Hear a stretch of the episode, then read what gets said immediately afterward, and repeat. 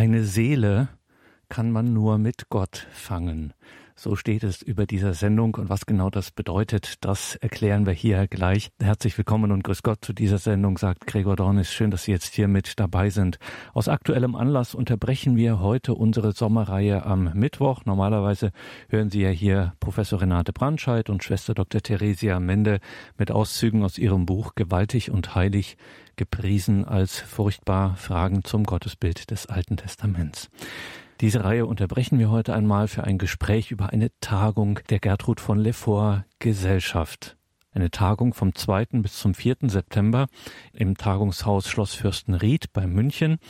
Eine Tagung, die zum einen an die Schriftstellerin Gertrud von Lefort erinnern möchte, erste Hälfte des 20. Jahrhunderts, eine der ganz großen katholischen intellektuellen Leuchttürme dieser Zeit und zugleich einer der führenden Köpfe einer Bewegung, die komplett in Vergessenheit geraten ist, nämlich der sogenannte Renouveau Catholique, übersetzt katholische Erneuerung.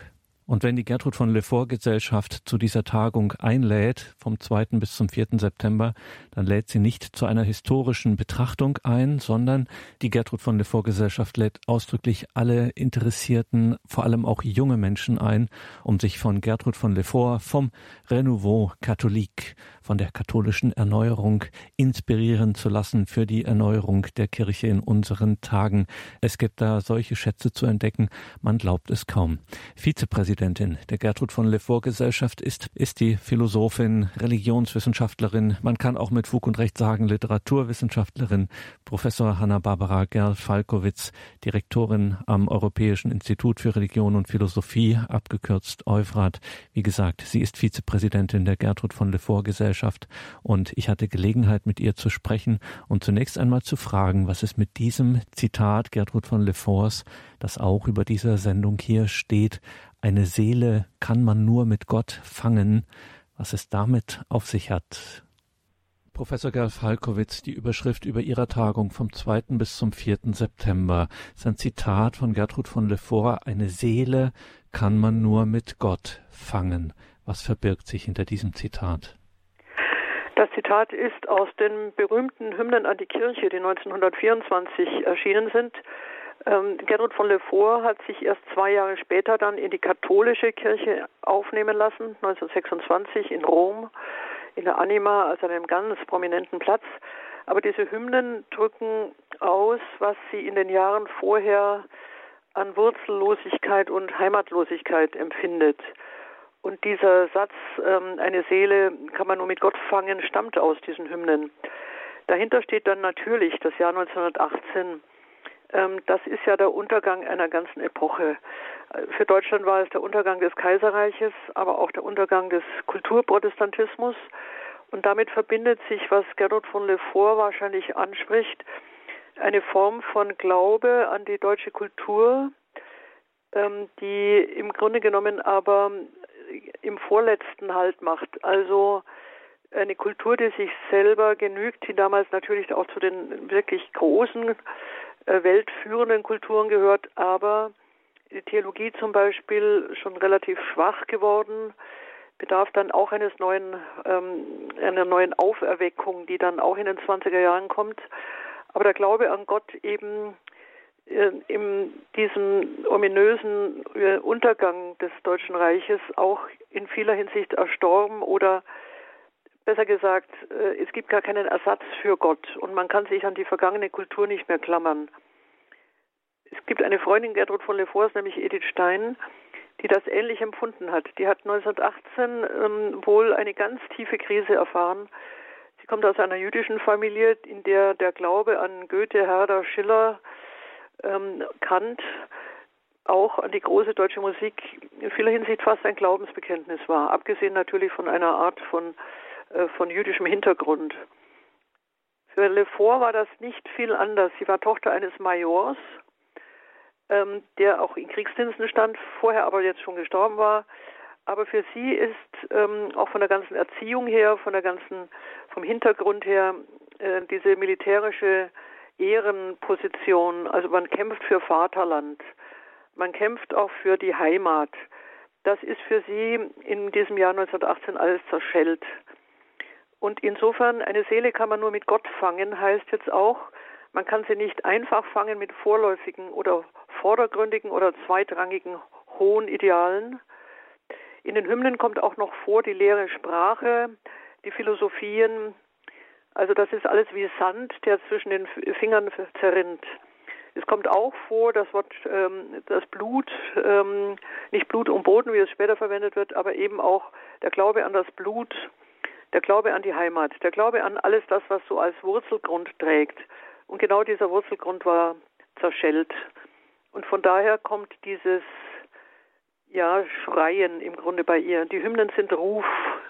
Vieles sind, es ist wirklich eine, ein Zwiegespräch zwischen einem Du, Gott natürlich, und einer Seele, die heimatlos ist.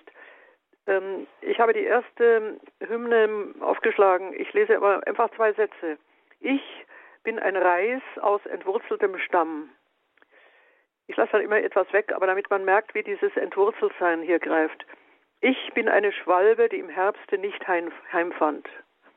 Dein Name tönt mich an wie der Name eines Sternes, also unglaublich weit weg.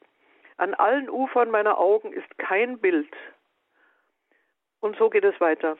Das heißt also, diese, diese Verlassenheit, das ist das, was dieses Anhangen, dieses Drängen nach Gott bedeutet. In, Im umgekehrten Sinne dann sagt Hanna-Barbara Gerfalkowitz. Sie ist Vizepräsidentin der Gertrud von Lefort Gesellschaft. Anlass unseres Gesprächs ist eine Tagung vom 2. bis 4. September in München. Professor Gerfalkowitz, wir haben schon jetzt einen äh, sehr lebhaften Eindruck von dieser Person äh, Gertrud von Lefort bekommen, die ja auch exemplarisch steht für genau diese Epoche, diese Zeit nach 1918. Sie haben es gesagt, die Vorherrschaft des, auch die kulturelle und ja auch im weitesten Sinne auch maßgeblich politische Vorherrschaft des Kulturprotestantismus, wie er genannt wird, äh, bricht zusammen mit dem Zusammenbruch des Kaiserreichs und irgendwie fängt man jetzt an, wieder die katholische Kirche zu entdecken, was vorher, in der Zeit davor, eigentlich eher so, na ja, das war so ein bisschen minderwertig oder da, man war so nicht so ganz auf der Höhe. Plötzlich entdeckt man äh, die Kirche und dafür steht auch eine Person wie Gertrud von Lefort. Vielleicht können wir noch mal auf diese Persönlichkeit schauen, diese Schriftstellerin Gertrud von Lefort in dieser Zeit. Ja, gerne. Sie ist ähm, ja in den 20er Jahren schon eigentlich in der Hälfte ihres Lebens angekommen. Sie ist 1876 geboren. Äh, sie wird ja unglaublich alt, 95 Jahre alt und stirbt erst 1971 dann in Oberstdorf. Aber diese Hälfte des Lebens, so hat sie eigentlich eine kleine Autobiografie betitelt, ist bei ihr auch die ganz große Umbruchszeit und die Krisenzeit. Äh, sie kommt ja aus einer protestantischen Familie, ähm, klar, der, Vater eben Militär, äh, die Mutter auch aus ähm, eine sehr schöne Mutter, eine sehr fromme Mutter, die die drei Kinder auch ähm, sehr intensiv äh, zum religiösen Leben, zum Glauben erzieht. Ähm, Im Hintergrund der Familie ähm, steht jetzt nicht eigentlich ein französisches Geschlecht, obwohl Le Fort jetzt französisiert ist. Ursprünglich kommen sie aus Italien, Liforti. Das heißt ja einfach die Starken. Sehr schön ist, dass das Wappen der Familie ein Elefant ist, also das wirklich das starke Tier. Und ursprünglich waren sie nicht protestantisch. Es waren Waldenser, wir kennen das ein bisschen näher durch den heiligen Franziskus, der ja in dieser Zeit auch eine Armutsbewegung auffängt und dann eben in seinen Orden überführt. Und die Waldenser waren auch eine solche Armutsbewegung, übrigens sehr stark vom Adel ausgehend, aber eben dann ähm, über verschiedene Wege auch ins Herätische mündend. Und ein Teil der Familie wurde dann auch kalvinistisch. Es gibt heute noch äh, Le Force in Genf, kalvinistischer ähm, Konfessionen. Also wir haben eine weit verzweigte Familie. Ähm, einige Le Forts gingen als Militärs auch nach Russland. In Moskau gibt es einen Stadtteil, der heißt Le Fortovo. Äh, mir wurde gesagt, ich hatte das gar nicht gewusst, dass das einfach auf einen Kommandeur Le Fort zurückgeht. Während ähm, Gertrud von Le Fort natürlich jetzt durch diese Abstammung schon in einem Bewusstsein einer ganz großen Familiengeschichte, aber auch europäischen Geschichte steht. Und von daher äh, hat sie ja äh, diesen Gang in die katholische Kirche äh, in der Hälfte ihres Lebens in einem großen Sinne auch als Heimgang in die klassische Kirche empfunden. Also aus einer Teilkirche gewissermaßen in das große Haus. So beschreibt sie es später in einem Brief an Karl Muth, den großen Herausgeber des Hochland, dieser her hervorragenden Kulturzeitschrift. Und sie sagt, man wechselt nicht eigentlich die Konfession, man geht aber in ein, man, man merkt, dass das Zimmer, in dem man wohnt, einem großen Hause zugehört und man geht nun in dieses große Haus. Also ein sehr, sehr schönes Bild. Andererseits hat sie natürlich durch die Konversion auch äh, Freundschaften verloren. Ähm, sehr deutlich sogar. Also es gibt ähm, protestantische Theologen, mit denen sie befreundet war, die, die ihr nicht mehr schreiben. Das war so. Es war noch in den 20er Jahren sehr stark. Aber in dieser Frau hat sich also durch diesen Heimgang, nennt sie das, in die große, in die größere katholische Kirche dann auch ein Durchbruch im Schreiben vollzogen. In unserer Gesellschaft haben wir ja seit Jahren auch auf das Frühwerk der Dichterin aufmerksam gemacht. Ähm, natürlich, weil natürlich diese ganz großen Romane, die dann in den 20er Jahren entstehen und die Hymnen eine Dichterin von Geblüt zeigen, man muss aber sagen, dass sie erst eigentlich, man muss es schon so sagen, mit der Konversion beginnt dann einen Ton zu finden, der mehr als äh, Anmutungen einer äh, begabten Schriftstellerin sind. Ähm, ein Ton, der mehr ist als Anmutungen. Äh, sie hat ja als Baroness ähm, natürlich eine höfische Erziehung gewonnen und schreibt dann auch in diesem Stil ein paar frühe Novellen, aber tatsächlich, das verlässt so nicht diesen Raum des 19. Jahrhunderts. Aber in den 20er Jahren bricht sie durch. Und ich äh, nenne gleich ihre ganz große Romanfassung ähm, in zwei Bänden, Das Schweißtuch der Veronika. Sollte man lesen, das war damals in den 20er Jahren im ersten Band, der 1928 erschien, auch wie die Hymnen an die Kirche plötzlich ein Durchbruch zu einer Sprache, zu einem Blick auf die Katholiker, zu einem Blick auf die Kirche, äh, der, der tatsächlich unbekannt war und eine, eine, eine ziemliche Gewalt hatte, also schon sprachliche Gewalt, aber auch gedankliche. Wir können das vielleicht noch ein wenig ausführen. Und sie setzt dann nach dem Zweiten Weltkrieg fort mit dem zweiten Band. Das ist ganz erstaunlich. 20 Jahre später, 1948, äh, kommt der zweite Band. Ähm, der erste hieß der römische Brunnen und der zweite der Kranz der Engel. Darauf bezieht sie sich dann äh, die schönen äh, ein Engelpaar, das über dem einer Türe des Heidelberger Schlosses angebracht ist. Der erste Band spielt in Rom, der römische Brunnen, der zweite in Heidelberg und sie schafft es also über 20 Jahre hinweg, aber auch über diesen Ortswechsel hinweg und vor allem über die Spanne dieser beiden Weltkriege hinweg ähm, einen, einen großen Roman zu schreiben. Ich will mal erinnern daran, dass Hermann Hesse, der selber den Nobelpreis erhielt, Gertrud von Lefort als Kandidatin vorschlug. Und zwar aufgrund dieses Romans und anderer Hymnen, anderer der Hymnen und anderer Novellen.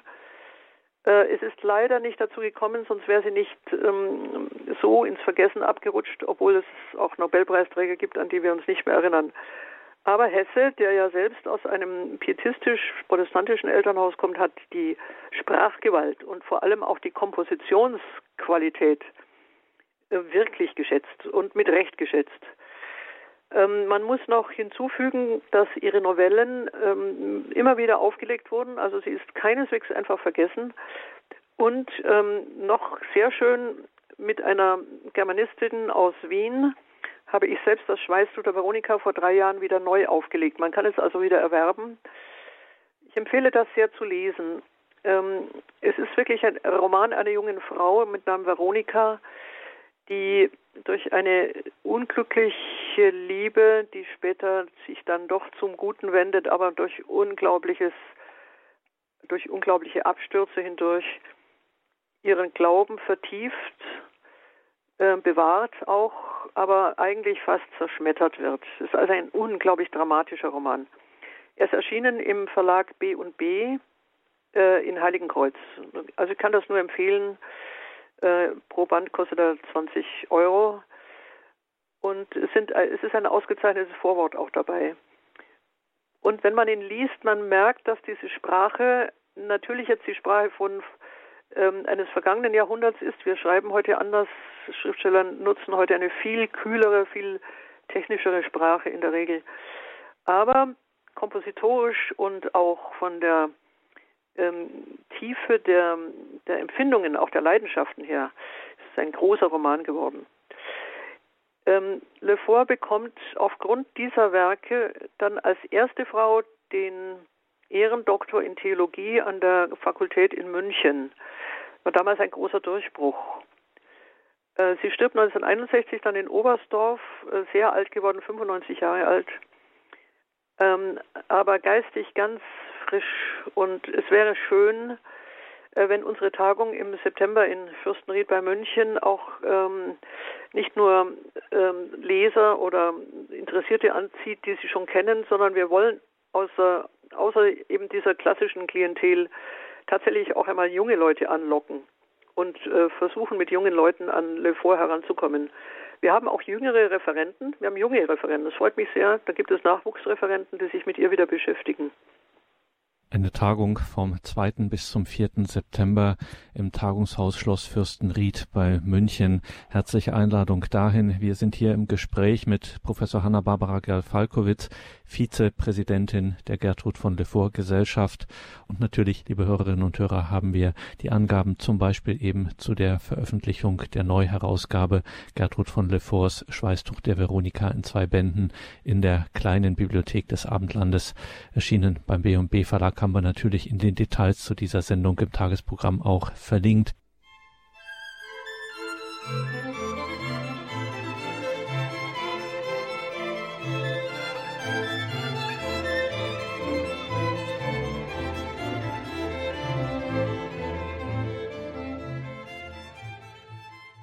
Sie haben eingeschaltet bei Radio Horeb Leben mit Gott. Wir sind hier im Gespräch mit der Vizepräsidentin der Gertrud von Lefort Gesellschaft, Professor Hanna-Barbara Gerl-Falkowitz, und wir sprechen über die Tagung der Gertrud von Lefort Stiftung vom 2. bis 4. September im Tagungshaus Schloss Fürstenried bei München. Diese Tagung, Professor Gerl-Falkowitz, hat den Untertitel Gertrud von Lefort im Strahlungsfeld des französisch-deutschen Renouveau Catholique. Und ich habe das in der Anmoderation schon angedeutet. Nicht äh, viele werden damit etwas anzufangen wissen. Sie müssen uns aufklären, was ist denn oder was war ja, dieser Renouveau ähm, Wir haben über den Tagungstitel ein wenig nachgedacht. Ähm, ich bin auch ein wenig kritisch geworden, weil ich glaube, ähm, dass viele eben nicht wissen oder auch, wo sie her sollten ja auch wissen, was der Renouveau Katholik ist. Wörtlich übersetzt heißt er katholische Erneuerung. Ähm, damals eben auch schon in Frankreich in den 10er Jahren, 20er Jahren dann und dann schlägt er eben nach Deutschland um. Wir haben gar kein deutsches Wort dafür, obwohl wir in diesen Jahren 20er, 30er Jahre dann auch verdeckt durch den Nationalsozialismus eine wirkliche große Erneuerung der Literatur haben. Ich nenne mal noch die Namen Werner Bergengrün, Reinhold Schneider äh, oder auch, ähm, übrigens auch wenig bekannt, dann Ruth Schaumann. Aber auch Sigrid Unzieht, ähm, die Norwegerin, die den Nobelpreis erhielt, äh, war ja, war ja eine Konvertitin im Jahre 1922. Völlig verblüffend. Norwegen war damals überhaupt nicht aufgeschlossen äh, für den Katholizismus. Und das sind alles sehr sprachmächtige Gestalten. Also es gibt einen Aufbruch in der Literatur, ähm, einer katholisch ähm, unterlegten äh, Literatur. Es gibt einen Aufbau in der Theologie. Ich erinnere noch an die liturgische Bewegung natürlich. Es ist das, es sind die Jahre der Bewegungen. Ja, leider dann in Deutschland eben überdeckt ab 1933 bis 1945 die zwölf braunen Jahre, die das natürlich äh, heftig auch unterdrücken. Ich hoffe aber, dass der Renouveau Katholik, also der Ausdruck als solcher nicht ähm, keine Hemmschwelle darstellt. Wir haben es deswegen gemacht, es ist ja natürlich immer die Frage, warum soll man an Dinge erinnern, die vor 100 Jahren waren, weil auch damals der Aufbruch aus einer gewaltigen Krise gelang. Und Krise haben wir heute. Das ist unabweislich. Ich denke nicht an die politische an erster Stelle, auch nicht an die gesundheitliche Frage. Ich denke an die katholische Kirche in Deutschland, die sich in einer Art von Selbstquälung ähm, durch, Synod, durch den synodalen Weg schleppt, will ich fast schon sagen. Also eine, ähm, eine, eine Entwicklung, die im, Letz-, im nächsten Jahr wahrscheinlich dann ihren Ende findet. Wir wissen nicht welches Ende. Also eine, eine öffentliche, ja auch Form von Darstellung einer in sich zerstrittenen und nicht einigen Kirche. Also sehr, sehr schwierig. Und auch eine Frage, wohin die Theologie oder einige Theologien überhaupt zielen. Äh, das Wort Häresie steht im Hintergrund, das Wort Schisma taucht immer wieder auf. Und die letzte Verlautbarung aus dem Vatikan hat ja in diese Richtung gezeigt. Also wir stehen wirklich katholischerseits, glaube ich, im Moment in einer sehr schwierigen öffentlichen äh, Situation und wie sich das beendet, ist noch ganz unklar. Insofern ist es möglich, denke ich, an etwas zu erinnern, natürlich unter veränderten Vorzeichen. Es ist damals gelungen, mit der Literatur ähm, eine neue Sprache zu finden, ein neues Interesse am Katholischen zu wecken. Die, die katholische Kirche ist wirklich fast wie ein Phönix äh, aus, der, aus der Asche hervorgegangen, das muss man sagen. Die großen Namen der Theologie im letzten Jahrhundert sind überwiegend deutsche Namen, auch auf protestantischer Seite. Ja, das sollte man gar nicht unterschlagen. Ähm, Bonhoeffer gehört dazu in der bekennenden Kirche. Aber bei uns natürlich ähm, wirklich große führende Namen, die bis zu Josef Ratzinger reichen. Und es ist die Frage, ob die jetzige Krise der katholischen Kirche nicht auch vielleicht durch Stimmen äh, mitgewendet werden kann, die wieder aus der, aus, aus der Kunst kommen, aus der Literatur kommen. Man hat ja die eigentliche Moderne, die immer als eine säkulare Moderne empfunden. Das ist auch äh, zutreffend. Und in einem Vortrag geht es dann um die sogenannte konservative Moderne. Ich würde eher heute sagen, die andere Moderne. Es gibt eine Moderne, die wir nicht genau im Blick haben, die beständig neben dieser sogenannten säkularen herläuft. Und die besteht aus ganz ausgezeichneten Vertretern, in der Regel Künstlern, Literaten. Das heißt Menschen, die nicht im Kernbereich äh, der Theologie tätig sind, die aber der Theologie äh, neues Blut zuführen. Und in diesem Sinne wäre zu hoffen, dass wir die Krisenzeit in Deutschland auch nicht nur über theologische Fachdebatten, äh, sofern sie überhaupt stattfinden, lösen, sondern auch durch eine Erneuerung aus vielen, vielen Richtungen neue Sprachlichkeit, neue ähm, Musik auch. Also ich denke auch an eine junge Generation, die ja auch versucht, ihren eigenen Ausdruck zu finden. Vielleicht gelingt es, ich hoffe es. Zum Beispiel bei der Tagung vom 2. bis zum 4. September im Tagungshaus Schloss Fürstenried bei München, Tagung der Gertrud von Lefort Gesellschaft überschrieben mit dem Zitat von Gertrud von Lefort, eine Seele kann man nur mit Gott fangen. Wir sind hier im Gespräch mit Professor Hanna-Barbara Gerl-Falkowitz. Sie ist Vizepräsidentin der Gertrud von Lefort Gesellschaft. Frau Professor Gerl Falkowitz, da sind wir an einem sehr wichtigen und sehr entscheidenden Punkt. Also ich will es mal überspitzt sagen, selbst wenn ich jetzt zum Beispiel das zum ersten Mal höre von Gertrud von Lefort, vielleicht noch nie etwas zuvor gehört habe und das aber interessant finde, diese Zeit des Aufbruchs und äh, damals vor ja 100 Jahren in der sogenannten Zwischenkriegszeit, wie wir auch sagen, wo die Kirche diesen Aufbruch erlebt hat, auch diesen inneren kulturellen Aufbruch, Sie sagten es, neue Sprache etc.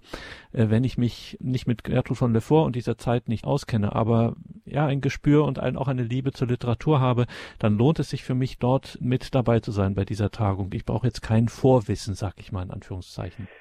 Nein, ähm, sie ist sicher so angelegt, dass man nicht zwingend ein Vorwissen braucht.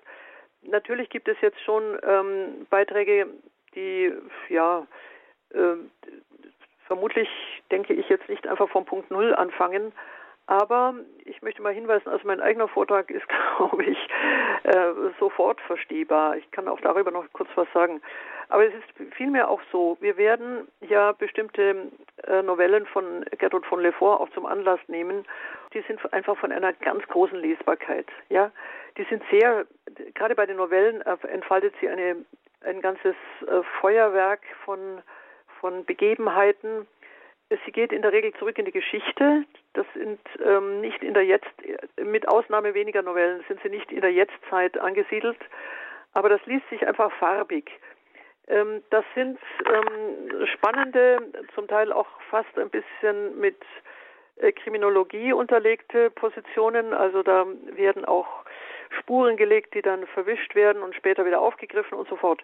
Also rein vom Lesen her und ich hoffe und äh, ich erwarte auch, dass die Referenten diese Farbigkeit, ähm, das Blutvolle vor allem auch das, was Gatto von Lefort kann. Sie kann vor allem die Welt von Frauen darstellen. Also die, äh, wir stehen ja heute an einer so schwierigen Geschlechterdiskussion. Ähm, eigentlich wird es ja nicht mehr diskutiert, sondern schon vorgeschrieben, wie man zu denken hat. Bei Gertrud von Lefort taucht eine ganze Welt auf. Und zwar von einfachen Frauen bis zu Königinnen, ja. Also von, von äh, Dienerinnen, aber auch von ähm, Töchtern, die in einer bestimmten äh, Sippe verheiratet werden müssen, äh, die selber dazu gar keine Stellung haben dürfen, aber sich dann, aber auch von einer Frau, die in eine solche Liebe fällt, ähm, zu einem, zu Karl V., der verheiratet ist. Er erwidert ihre Liebe. Das ist jetzt nicht historisch, ähm, glaube ich, fundiert. Er hatte mehrere Liebschaften, aber das ist jetzt nicht darauf bezogen. Aber wie diese Frau mit ihrer, ja, im Grunde genommen ehebrecherischen Liebe fertig wird. Ja, das sind alles Gestalten, die am ich nenne das nochmal blutvoll, die von der, von der inneren Passion, also von ihrer Leidenschaft her, eigentlich auch fast bis zum Verbrechen gezogen werden, ähm, ist dann nicht begehen. Aber was, was geschieht, sodass sie es dann tatsächlich nicht tun? Ähm, wo, wo setzt eigentlich die innere Bändigung ein? Wo setzt der Verzicht ein? Das ist also ganz, ganz großartig. Aber auch Frauen, die sich dann tatsächlich hingeben, opfern, ein Begriff, den wir vielleicht auch nicht so recht mögen. Völlig egal, aber das tun sie aus einer innersten Klarheit heraus. Und ich glaube, man kann ganz viel über die Welt dieser, ähm, also dieses, dieses Panorama von Frausein hier erfahren. Und jemand, der, ich weiß, dass wir in einer, oder es wird gesagt, dass wir in einer geschichtsfernen Epoche leben. Also Geschichte ist fünf Jahre alt, hat Boto Strauß mal gesagt. Natürlich kritisch gesagt. Also man erinnert sich noch knapp, was vor fünf Jahren war. Ähm, das ist natürlich schon sehr böse. Aber ich kenne wiederum junge Leute, die, die gerade das nicht sind. Wir werden nicht, ähm, sagen wir mal, Menschen ansprechen, für die das alles eine ferne Sage ist und die einfach mit anderen Themen beschäftigt sind. Aber wir werden eine, einen Teil einer jungen Generation finden, da bin ich überzeugt, die kenne ich persönlich auch, die in, solchen Gedanken, in solche Gedanken wieder hineinwächst, die einfach mehr tun, und mehr im Auge haben, als man so in der Schule so durchschnittlich ihnen anbietet. Ähm, diese, diese Gruppierung gibt es immer, die gibt es in jeder Generation. Und unsere Bemühung ist, dass wir über Literatur anknüpfen, ähm, nicht nur an Geschichte im Sinne einer, einer hinter uns liegenden, sondern einer Geschichte, die in uns liegt. Eine Geschichte wirklich von Menschen, eine Geschichte von, in diesem Fall Geschichte auch die Frauen schreiben, und zwar nicht durch kriegerische Handlungen, sondern durch ihr Tun, durch ihren Einsatz, durch ihre Liebe. Liebe ist eine ganz mittige ähm, ja, Wirklichkeit bei Lefort. Sie selber war eine große Liebende, was wir wissen von ihrer Jugend, dass sie offensichtlich eine Liebe hatte, die sie nicht erfüllen konnte. Die Hintergründe kenne ich selbst nicht mehr also kenne ich nicht genau, wird, das ist auch nicht ausgeschrieben und auch nicht ausgekocht und nicht an die Öffentlichkeit gebracht. Aber offensichtlich hat sie einen Verzicht leisten müssen. Aber ihre ganzen, ihre Figuren leben aus Liebe. Das ist schon sehr stark. Und das ist nicht rosarot. Das ist eben durch Schmerz schattiert, durch ähm, Kampf, auch durch Verlust des Geliebten. Also alles sehr, ich glaube, es ist packend. Man muss es ja nicht einfach vom man muss es nicht als religiöse Literatur lesen, das ist ja gar nicht so angelegt. Ähm, es ist angelegt als äh, spannende Darstellung von Lebendigkeit. Und im Untergrund sind diese Figuren dann natürlich in der Versuchung, von Gott abzufallen. Das ist häufig sogar der Fall. Sie werden sogar bis an die Schwelle dahin geführt. Auch im Schweißtuch der Veronika wird, die, wird Veronika selber in eine Gottferne geführt, die ist, ist, ist eine Katastrophe für sie. Ähm, sie wird sie dennoch bestehen. Aber nochmal, das ist einfach große Literatur und von daher glaube ich, dass auch junge Leute, die sich da einlesen, erstmal Freude haben an dem Geschehen. Also einfach an dem, an der, an der Explosion dieser, dieser äh, inneren Geschichte, an der Explosion ähm, dieser Herzen geradezu und wie sich diese Explosionen dann letztlich auch wieder lösen. Äh, sie lösen sich auch durch Tod. Das geht auch. Im Gericht des Meeres wird die Protagonistin sterben am Ende. Aber, aber sie wird, sie wird damit etwas retten. Also das sind einfach von der Komposition her spannende Geschichten. Die kann man jedem zumuten. Man darf also gespannt sein auf den 2. bis 4. September, die Tagung der Gertrud von Lefort Gesellschaft bei München im Tagungshaus Schloss Fürstenried.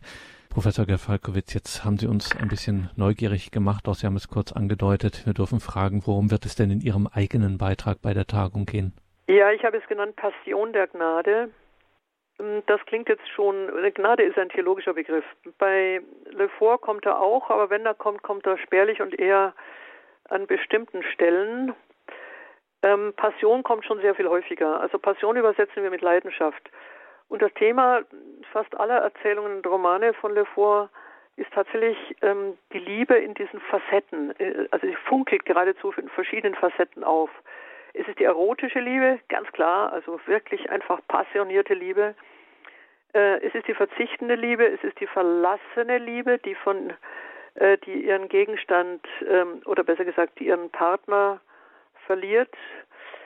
Ähm, meistens sind es Frauen, aber in der magdeburgischen Hochzeit ist es auch ein Mann, äh, dessen stolze Braut äh, während der, des Dreißigjährigen Krieges äh, von, von ihm im Grunde genommen abfällt und äh, von einem schwedischen Offizier dann auch ja, vergewaltigt kann man gar nicht sagen, so halb und halb natürlich vergewaltigt, aber dann doch von ihrem eigenen Willen wieder hingezogen, geschändet wird, heißt es dann. Aber dieser Mann verzeiht ihr auch. Also er nimmt diese Braut wieder auf. Äh, das, das liest sich jetzt so, oder das sagt sich jetzt so schnell, aber dazwischen liegen natürlich Dramen. Also die Liebe in ihrer auch verletzten Form, ganz furchtbar. Auch in der erbarmenden Form. Also das Mütterliche spielt dann auch mit hinein. Ich möchte eine Stelle lesen, an der man diese Qualität der Bedrohung des Erotischen und dann auch der Lösung äh, sieht, und zwar tatsächlich aus dem Schweißtuch der Veronika. Die Heldin heißt auch Veronika, es ist äh, damals eine 16-, 17-jährige junge Frau in Rom. Spiegelchen wird sie genannt, weil sie ähm, wie ein Spiegel die Empfindungen ihrer Umwelt auffängt und in ihrer eigenen ähm, noch ganz unreifen, aber ja durch Leiden dann auch natürlich wieder reif werdenden Seele verarbeitet. Also eine, sie ist im Grunde genommen wie eine Art Kammer, in der sich die verschiedensten ähm, Treff, Spiegelungen treffen und dann auch verarbeitet werden müssen. Und sie geht eines Abends, das lese ich schnell vor, ähm, in, mit ihrem Freund Enzio, das ist der italienische Name für Heinz, Enzio, durch Rom. Ähm, Enzio ist ähm, Freund, damals noch nicht der Geliebte, aber sie, sie merkt schon, dass sie an ihm wirklich in einer Tiefe hängt wie an niemand sonst, aber er entspricht ihr gar nicht wirklich. Er ist deutsch-national gesinnt. Das Ganze ist 1928 geschrieben, also er geht ganz deutlich so in eine deutsch, deutsche Blut- und Bodenliebe, äh, und zwar dann auch im Sinn, im Blick auf die Antike als die geistige Zukunft, die Wiedererstehung Roms in Deutschland, also römisches Reich, deutscher Nation, das ist so der Traum, aber gegen das Christentum, er ist völlig gegen das Christentum. Während Veronika, die noch gar nicht getauft ist, ähm, durch ihre Tante und eine, äh, eine französische Dienerin ähm, ein wenig von Christus weiß, nicht sehr viel, aber immer wieder berührt ist, berührt, ganz tief, so wie, wie eben ihre Echokammer dann da anklingt. Sie gehen durch Rom. Und an, in, dieser, in diesem Gang, das lese ich jetzt vor, empfindet sie eine unendliche Trostlosigkeit. Sie beginnen am Kolosseum, also der riesenhaften Ruine, und dann gehen sie durch die schlafende, geisterhafte Stadt. Jetzt kann man schon hören, wie gut äh, Lefort das erfassen kann. Also warum eigentlich traurig? Ich lese. Wir gingen tief in dieser stillen schwarzen Materie. Von Zeit zu Zeit tauchten fantastischen Riffen oder Gewächsen gleich großartige Paläste und Kirchen auf, Portale von schwerer und zugleich überfließender Pracht, wie zusammengerauscht aus dieser dunklen, wogenden Weltmasse. Gleich großen, mattfarbenen Seesternen schwammen die schönen, mondbeglänzten Plätze an uns vorüber, einsam wie Tote, besprüht vom nächtlichen Schwall der Fontänen als entflössen sie bereits in das unergründliche Ganze.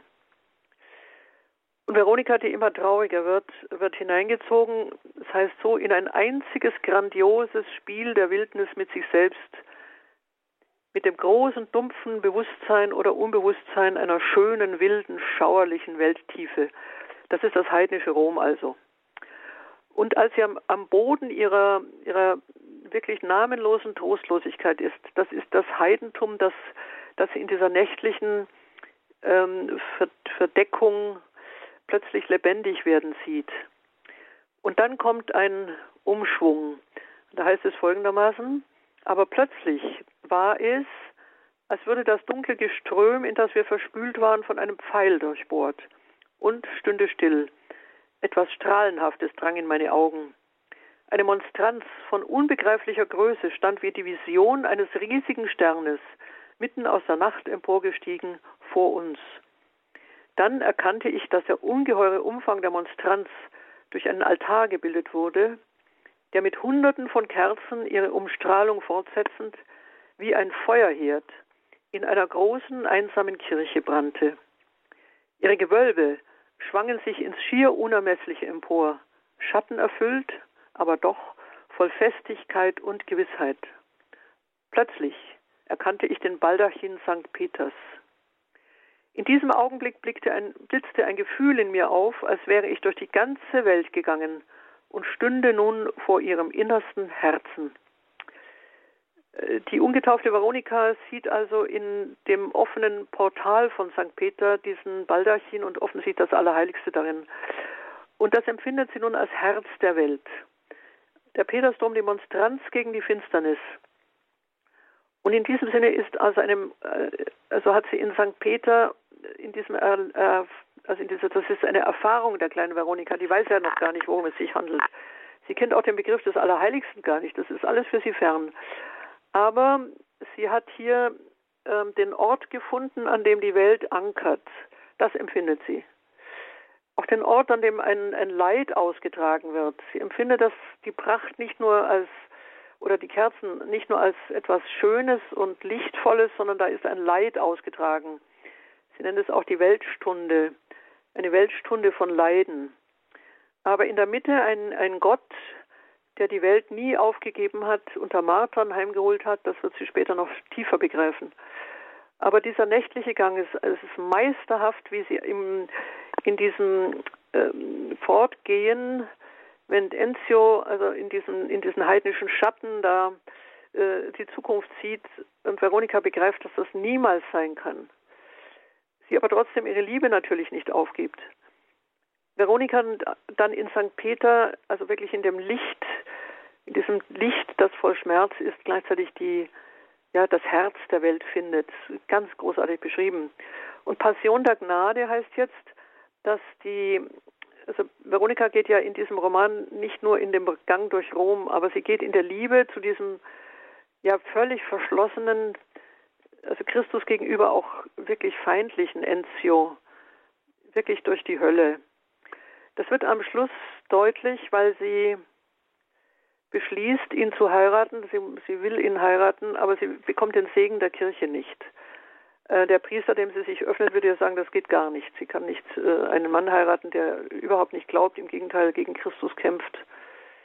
Und sie beschließt nun, ähm, ihn trotzdem äh, zu ehelichen dann eigentlich ohne den Segen der Kirche, weil sie das Wort des heiligen Paulus ernst nimmt, dass die gläubige Frau den ungläubigen Mann heiligt. Ähm, bei diesem Entschluss wird sie aber ähm, im Verlauf einer späteren Begegnung äh, oder Begebenheit tatsächlich eigentlich in eine wahnsinnige Krankheit fallen. Sie erwacht fast nicht mehr. Und Enzio ist in dieser Krankheit gewendet. Er wird nicht gläubig, das kann er wohl noch nicht. Sagen wir noch nicht, das lässt der Roman ganz offen. Aber ihr zuliebe, ihr zuliebe, einfach weil, weil er unendlich selig ist, dass diese geliebte Frau aus ihrem Todesschlaf eigentlich wieder erwacht, unerwartet, äh, lässt er sich kirchlich trauen. Und das ist ja eine Form der ja, Passion der Gnade. Das heißt, die Gnade muss in die Vernichtung gehen. Sie muss fast abstürzen. Und im Absturz kommt es zu einer Umkehrung. Das ist für Lefort typisch. Alle ihre Figuren müssen durch eine solche Tiefe. Es gibt immer Durchbrüche, die aber nur in der Tiefe gehen. Ähm, sie nennt es ähm, eigentlich immer im Mysterium eines Gegenteils. Man muss durch ein Gegenteil gehen, um dorthin zu kommen, wo man eigentlich hin will. Und in diesem Sinne ist die Todeserfahrung in der Liebe bei ihr eigentlich eine, eine durchgängige Erfahrung. Es gibt nicht nur die erotisch-irdische Liebe, die zeichnet sie ja auch großartig, sicher wirklich aus eigener Erfahrung. Aber bis zur göttlichen Liebe ist noch eine Form von Durchgang ähm, zu leisten, den man nicht will. Man wird aber hineingezogen. Und man kommt auch wieder heraus. Also die Liebe ist die tiefste und, und gleichsam rettungslose Gotteserfahrung. Äh, das ist mit Passion der Gnade gemeint. Und das und mehr können Sie hören und erleben bei der Tagung vom 2. bis 4. September 2022 der Gertrud von Lefort Gesellschaft. Wir sind hier im Gespräch mit der Vizepräsidentin, Professor Hanna-Barbara Gerl-Falkowitz, und sie hat gemeinsam mit Gudrun Trausmuth, ihres Zeichens die Präsidentin der Gertrud von Lefort Gesellschaft, die beiden geben die kleine Bibliothek des Abendlandes heraus. Das erscheint im B&B Verlag in Heiligen Kreuz und da ist auch das Schweißtuch der Veronika, diese beiden Bände erschienen, haben wir alles, liebe Hörerinnen und Hörer, für Sie in den Details zu dieser Sendung entsprechend angegeben und verlinkt und auch unser Hörerservice weiß darüber Bescheid.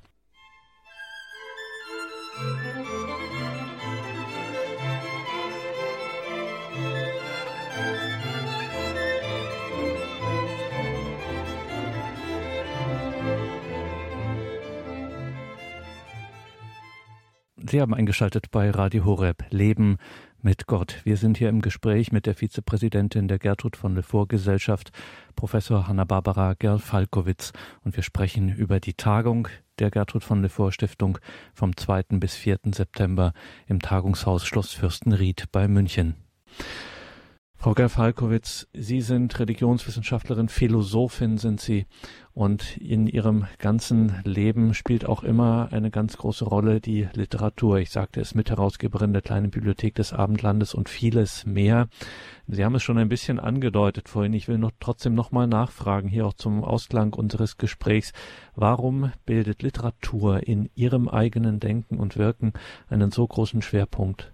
Ich habe Literatur ganz früh begonnen zu lesen. Ich komme aus einem Lehrerhaushalt, da war natürlich eine Bibliothek vorhanden, da war noch die Schulbibliothek da, äh, also uferlos, uferlos schön.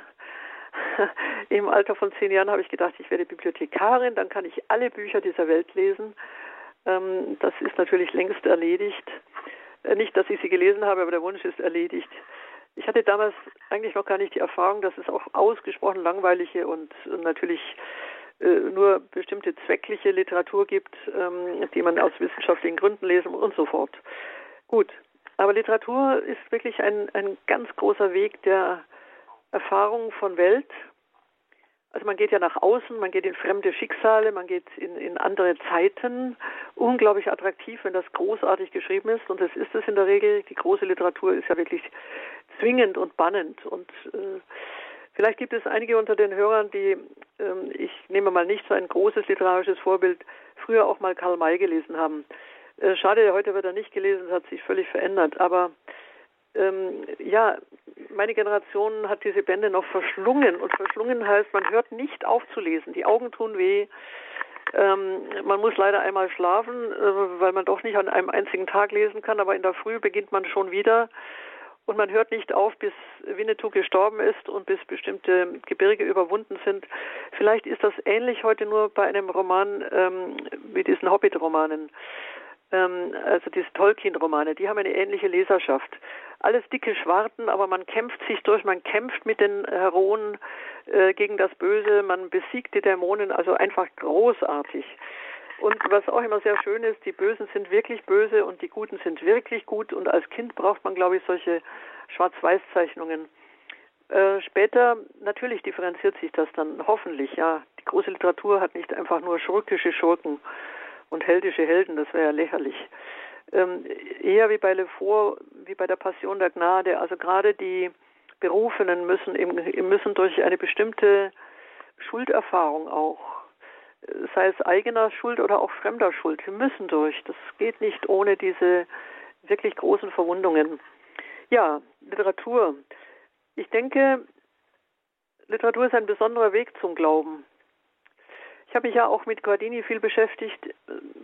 Man kann sich erinnern, er hat über Literatur hat er den Blick Christi auf die Welt erschlossen und den Blick der Welt auf Christus. Ähm, er hat über Dostoevsky geschrieben, Hölderlin, Rilke, Kafka, Mörike. Ähm, ja, warum? Weil hier nicht einfach die Sprache der wissenschaftlichen Theologie benutzt wird. Die ist wichtig, absolut. Wir brauchen eine Theologie. Es ist aber auch nicht einfach die Sprache der Heiligen Schrift. Wir kennen sie. Ähm, die hat ganz große Schlüsselstellen, die dann auch in solchen Romanen wieder auftauchen. Aber ähm, sie müssen auch erst erschlossen werden. Und ähm, sehr große und sehr gute Literatur schafft es ja, in die Wahrheit auch dieser biblischen Einsichten einzudringen, und zwar mit einer eigenen Sprache. Ich habe vorhin schon Tolkien erwähnt. Ähm, Tolkien hat ja Darstellungen, die wir mühelos in Theologie übersetzen ähm, können. Also nur eine Szene, an die ich mich jetzt erinnere, ähm, dass einer dieser Helden, einer dieser Hobbits ähm, lange wandern muss. Er bekommt ein Stück Brot zugesteckt und kann dann 40 Tage lang wandern. Das Brot der Engel, ein Engel, der es ihm überreicht. Ja, wir kennen das aus der Geschichte des Elias. Wir kennen das aus, der, aus dem Hungern Jesu, der 40 Tage lang. Es ist auch nichts anderes als die Eucharistie. Das steht nicht da. Und es ist die Frage, ob die Leser das selbstverständlich äh, erkennen oder eben auch nicht. Sie erkennen es nicht. Da bin ich ziemlich überzeugt, dass es viele nicht tun. Aber als, als Beispiel, nein, mehr als Beispiel, als Symbol, als Aussage, als großes Bild steht es doch sehr tief vor Augen. Und es mag sein, dass dann später dazu auch noch der äh, religiöse Schlüssel gefunden wird. Also dass es dann auch übertragen werden kann. Und in diesem Sinne ist Literatur, meine ich, etwas, was sich über die gläubigen Aussagen legt, vor allem wenn es gute Literatur ist. Ähm, sie schreiben sie nicht ab, sie erarbeiten sie an einem einzelnen Leben. Es werden Leben dargestellt, die sich in diesem, diesem ähm, ja, Absturz nach unten und dann wieder immer emporgezogen nach oben ähm, leben. Sie zwingen zum Zuhören, vor allem wenn sie toll erzählt sind, äh, sie zwingen aber nicht in diesem Sinne zum Glauben, sondern es ist, ähm, es leuchtet ein durch die Qualität. Es leuchtet ein durch den, den, die Kraft der Darstellung. Und in diesem Sinne ist, glaube ich, gute Literatur eine, eine wunderbare äh, Hinführung nicht nur, sondern eine wunderbare Ausleuchtung dessen, was die großen biblischen Geschichten uns auch vorgeben. In diesem Sinne ist Literatur in, meinem, in meinen Augen auch ein Weg, ähm, Erst einmal zur Erkenntnis von Welt, von anderen und letztlich auch von sich. Und wenn es stimmt, ist es natürlich auch ein Weg zu Gott. Denn gerade bei der großen Literatur, die wir in Europa ja haben, wir können sie ansetzen schon mit Homer, einem vorchristlichen Schreiber, einem vorchristlichen Autor. Ähm, sie geht dann über Dante natürlich, ähm, die großen, großen Entwürfe, ähm, Goethe gehört noch dazu und so fort auch wenn wir bei Homer noch keinen direkten Bezug zu Christus haben. Aber das Mittelalter hat sich nicht gescheut, Odysseus als Vorbild Christi zu sehen. Er macht Erfahrungen durch, die ohne große Mühe eigentlich auf das, auf das Wirken und das Leiden Christi zu übertragen sind. Und da, das heißt, wir haben hier eine Grammatik, wir haben schon eine Sprache, wir haben schon eine, eine Bildlichkeit, eine Bilderfolge, die einfach spannend ist und ähm, wenn es die Stunde will, plötzlich auch in einem neuen Licht gesehen werden kann, einem anderen Licht, einem Licht Christi. Das ist ein wunderbarer Weg. In dieser Sendung waren wir im Gespräch mit Professor Hanna-Barbara Gerl-Falkowitz, der Religionsphilosophin aus Heiligenkreuz, Direktorin des Europäischen Institutes für Philosophie und Religion, abgekürzt Euphrat, und eine ihrer vielen Nebenämter sozusagen ist die Vizepräsidentschaft der Gertrud von Lefort Gesellschaft. Und die Gertrud von Lefort Gesellschaft lädt ein zu einer Tagung Anfang September, genauer vom 2. bis 4. September im Tagungshaus Schloss Fürstenried bei München. Herzliche Einladung da dahin, liebe Hörerinnen und Hörer, Schauen Sie in die Details zu dieser Sendung im Tagesprogramm auf horeb.org. Da haben wir das Ganze verlinkt und entsprechende Hinweise für Sie eingestellt und natürlich ganz klassisch weiß auch unser Hörerservice darüber Bescheid und gibt Ihnen gerne nähere Auskunft. Danke, Professor Galfalkowitz, für dieses Gespräch, dass Sie sich hier so ausführlich die Zeit genommen haben und uns mitgenommen haben in diese Welt, in diesen Kosmos, möchte man sagen, in dieser Zeit Gertrud von Lefors und ihres Werks. Nochmal zum Schluss und ähm, zusammengefasst sozusagen. Warum lohnt es sich, in Anführungszeichen, warum lohnt es sich für mich, vom 2. bis 4. September mit dabei zu sein bei der Tagung der Gertrud von Lefort Gesellschaft? Es lohnt sich, weil man mit Gertrud von Lefort in eine Sprache kommt, in eine Welt kommt, in einen Entwurf kommt, der geglückt ist. Es gibt äh, Autoren, die wirklich Mühe haben zu schreiben, die sich Mühe geben und es mag auch da was glücken. Aber es gibt Autoren und ich denke, da gehört Lefort dazu. Sie hatte auch einen längeren Vorlauf. Aber in diesen 20er, 30er Jahren, äh, das ist dann wirklich äh, eine Inspiration, eine, eine Inspiration durch den Geist.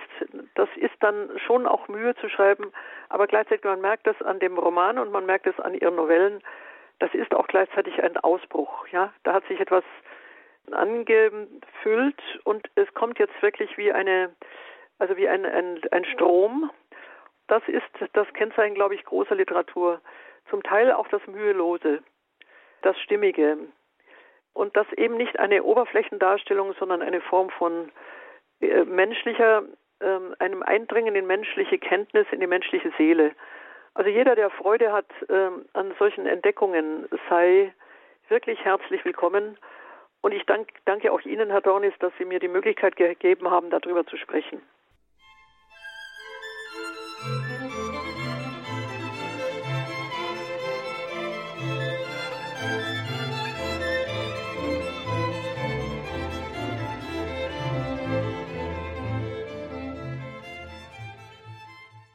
Eine Seele kann man nur mit Gott fangen. Gertrud von Lefort im Strahlungsfeld des französisch-deutschen Renouveau Katholik. Das also wird Thema sein bei der Tagung vom 2. bis 4. September der Gertrud von Lefort Gesellschaft. Wir waren im Gespräch mit der Vizepräsidentin Hanna-Barbara Gerl-Falkowitz. Also herzliche Einladung nach München Anfang September, Freitag der 2. bis Sonntag der 4. September. Diese Tagung in München im Tagungshaus Schloss Fürstenried. Liebe Hörerinnen und Hörer, natürlich haben wir das alles verlinkt in den Details zu dieser Sendung im Tagesprogramm auf horeb.org. Und auch unser Hörerservice weiß Bescheid und kann Ihnen da nähere Auskunft geben. Sie haben es heute gehört. Diese Tagung verspricht mehr als wertvolle Impulse für unsere Gegenwart. Renommierte Referentinnen und Referenten bei dieser Tagung der Gertrud von Lefort Gesellschaft vom 2. bis 4. September in München im Tagungshaus Schloss Fürstenried. Eine Seele kann man nur mit Gott fangen. So hat es Gertrud von Lefort gesagt. Mein Name ist Gregor Dornis. Viel Freude hier im weiteren Programm. Alles Gute und gottesreichen Segen Ihnen allen.